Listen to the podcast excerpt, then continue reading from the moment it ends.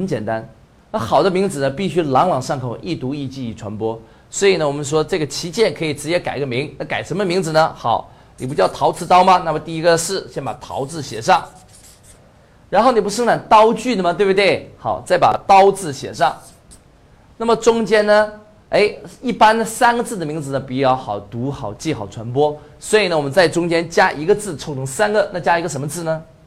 我要让别人看到你这个名字，就以为你是陶瓷刀领域的 number one，是第一名，品质最好的刀。所以呢，我加一个字叫什么呢？叫一。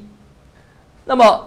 我就说，那为什么那还不简单吗？你直接的产品叫什么名字呢？就叫做陶一刀就完了，给人的感觉就是我是陶瓷行业里边的排名第一的好刀。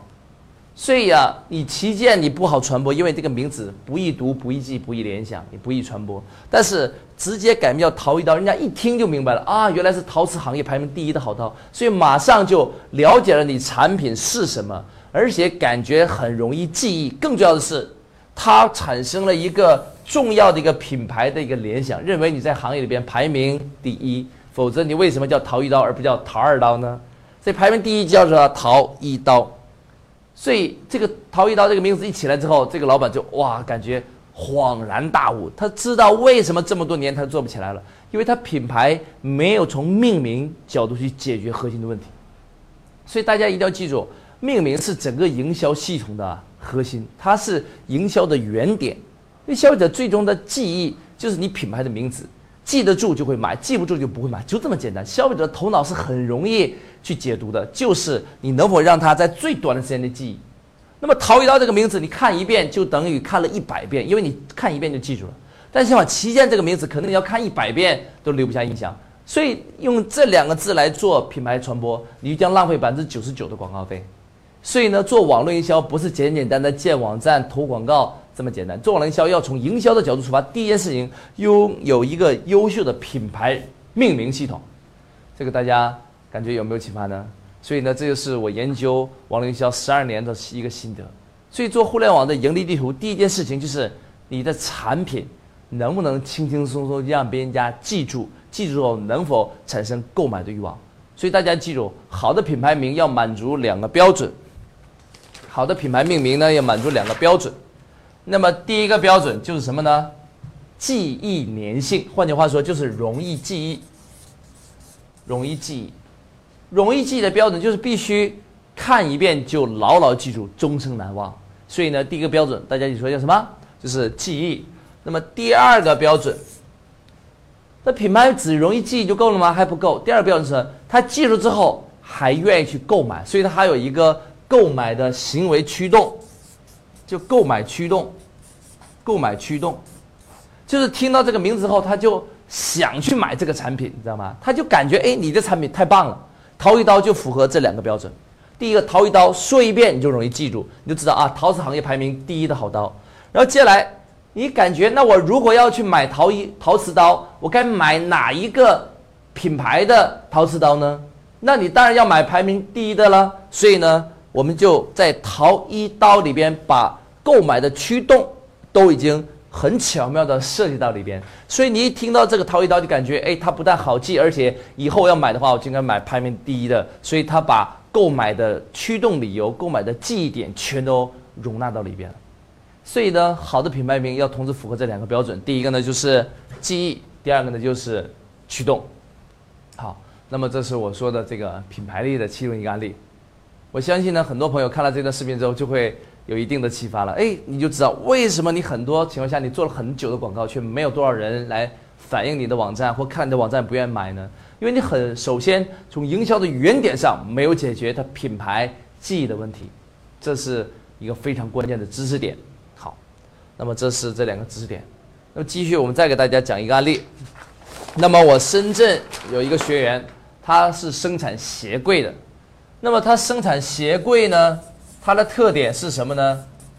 它的鞋柜带有消毒功能，所以呢，它是有消毒功能的鞋柜。那我相信很多家庭里呢都有鞋柜，它的鞋柜呢带消毒功能，所以是一个升级换代类的产品。那么这个刘总呢，打算去推广这个产品之前，就来接受了我们的辅导。那么他就说：“哎，子杰老师，那你说我的鞋柜该怎样卖才能卖得更快呢？”那我一看他产品，我就说：“哎呀，那个产品真的很难卖。”他说：“为什么？”我说：“很简单，因为你品牌名起错了。你知道他这个消毒鞋柜叫什么名字吗？消毒鞋柜他居然起名叫做上家园，也就是说，哎，上是高尚的上，家是家庭的家，源是源头的源，所以我就。”跟问他，我说刘总，你为什么消毒鞋柜你起名叫做上家园呢？这个刘总说，哎呀，我就呃以前呢就很苦恼这个名字该叫什么，所以呢他就想了很久很久，啊，突然有一天呢来了一个灵感，他就说，哎呀，我要生产一个产品，让人家感觉我这是高尚的家庭里边幸福快乐的源头。我说，哎呀，这刘总你这个名字起的这个太有诗意了哈。所以呢，一般情况下，我把老板分成两种啊。第一种老板呢叫诗人啊，简称私人时代哦。私人，什么叫私人呢？私人他就是拍脑袋想事情，你知道吗？活在自己的精神世界里边，根本不关心别人能不能理解，不关心别人能不能记忆。所以呢，很多老板不务正业，起名的时候突然间大脑切换到了私人的频道，完全靠天分跟灵感，这个就是私人风格。但是我跟他说什么呢？真真正正好的品牌名不应该是走私人路线的，不应该是私人时代哦应该是什么呢？应该是商人 style，应该是什么呢？商人。因为商人跟私人的区别在什么呢？私人只要活在自己的世界里就可以了，他不用关心别人。但是商人他目的是为了把产品卖掉，所以他要活在消费者的精神世界里，所以他必须问自己：哎，我用自己的。品牌名命名之后，消费者能不能听得明白？能否愿意听了之后就愿意购买？所以呢，我们不要做私人，要做什么人？商人。所以呢，上家园原来这个名字就叫做私人时代啊。他说，高尚的家庭里边幸福快乐的源头。我说你这这带什么惊天地泣鬼神的想象力能够理解啊？所以根本就不可行。那他问该怎么办？我说很简单。你的上家园三个字呢，首先就要砍掉，千万不要做的传播，会浪费你百分之九十九的广告费。你应该直接把它的品牌名改一下。那他问该叫什么名字？我说很简单，你不就生产鞋柜吗？是不是？好，人家一听就明白你的鞋柜，所以你就直接就叫什么？加一个鞋字，你不是生产鞋柜的吗？加一个鞋字，你不是生产鞋柜的吗？好，再放一个柜字，那么中间我再加一个字，就解决了记忆的问题。加什么字呢？哎，我加一个掌字就完了。所以呢，好的鞋柜你可以直接叫什么鞋掌柜？你看这不就解决记忆的问题了吗？对不对？掌柜是一个人们已经记忆的词。那么我的跟鞋有关，所以呢我就叫鞋掌柜。所以人们一读一记一联想，马上就知道，首先是跟鞋柜有关，其次鞋掌柜又构成了一个哎过去的一个掌柜的称呼的一个借力，那人们自然而然就容易记忆它。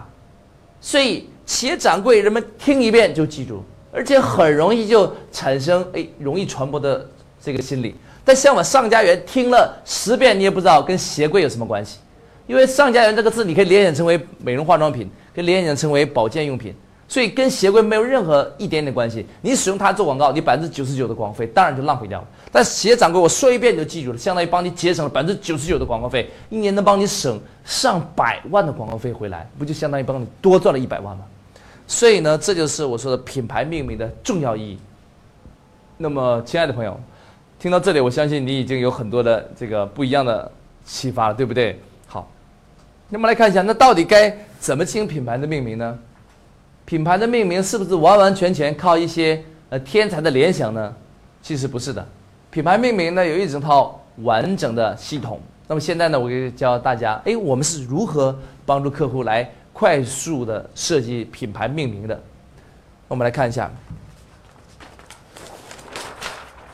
那么我们命名的方法呢很简单，我们所有的命名绝对都是为了一个目的，就是为了什么传播。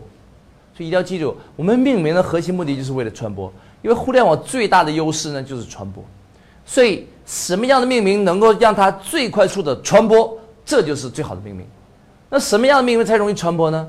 往往一个品牌名字是不容易传播的，但是一句朗朗上口的话是容易传播的。所以，我们给很多客户设计命名的时候呢，我们都是先设计广告语，再从广告语里边提炼出一个词作为品牌名。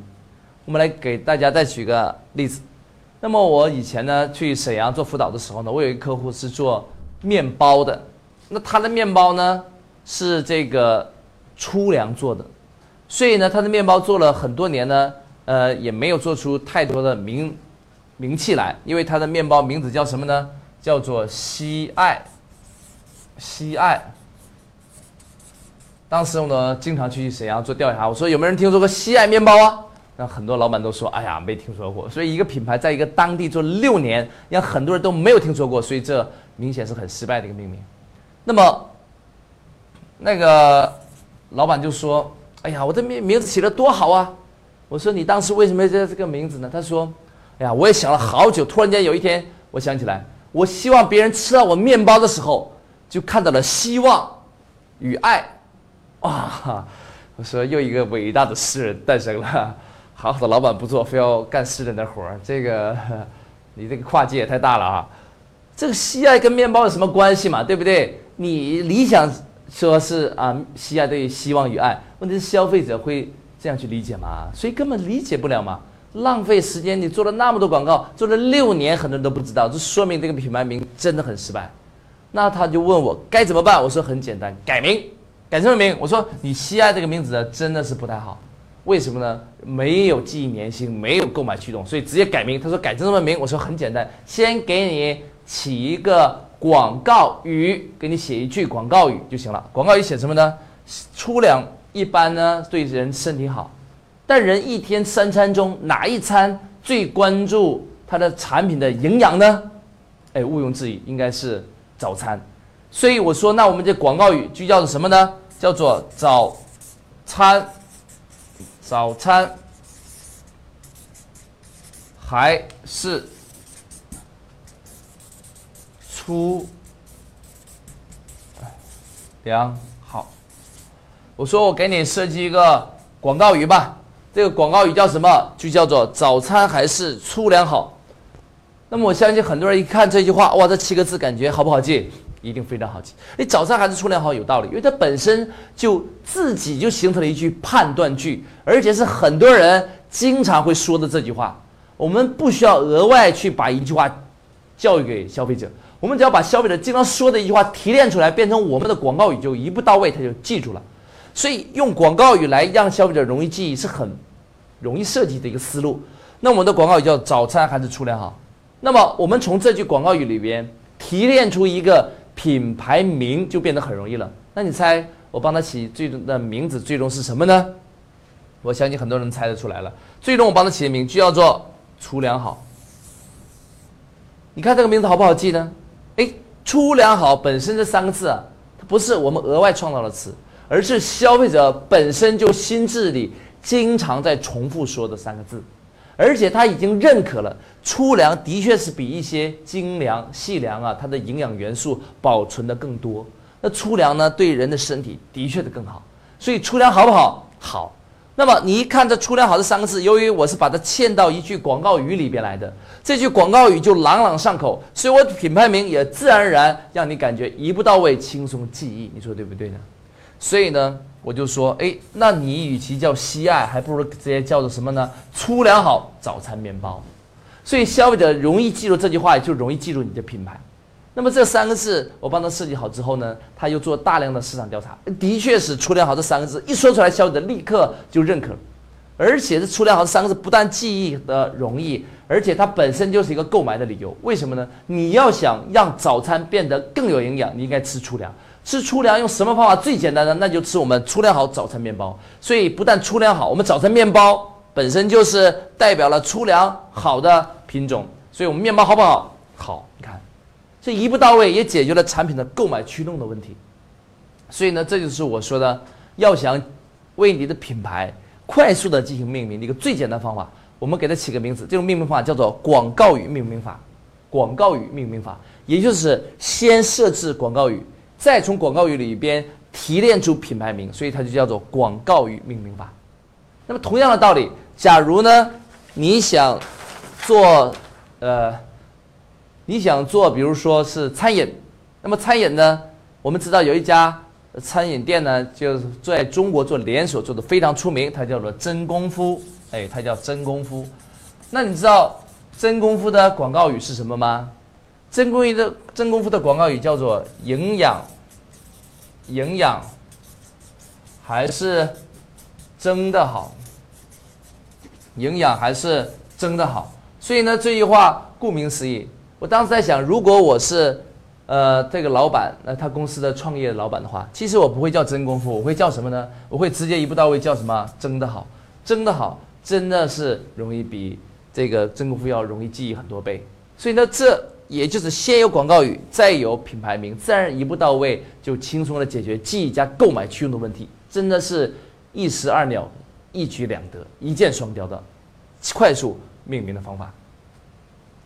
好，以上那么我就介绍了这种品牌命名的一个基本的逻辑跟系统。那么我们再回顾一下，那么好的品牌命名要解决两个问题：第一，容易记忆；第二呢，就是要它产生购买的驱动。所以要想把这两个目的同时完成，最简单的命名方法就是广告语命名法，也就是先想广告语，再从广告语里边提炼出品牌名，所以这叫做广告语命名法。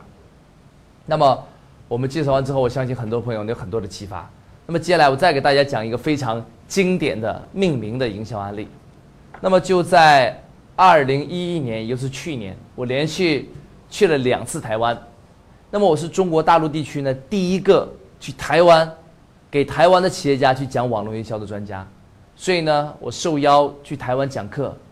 那么呢，我到了台北的典华大酒店去面对三五百个企业家进行分享的时候呢，哎，其中有一个非常有意思的一个产品呢，当时映入我的眼帘。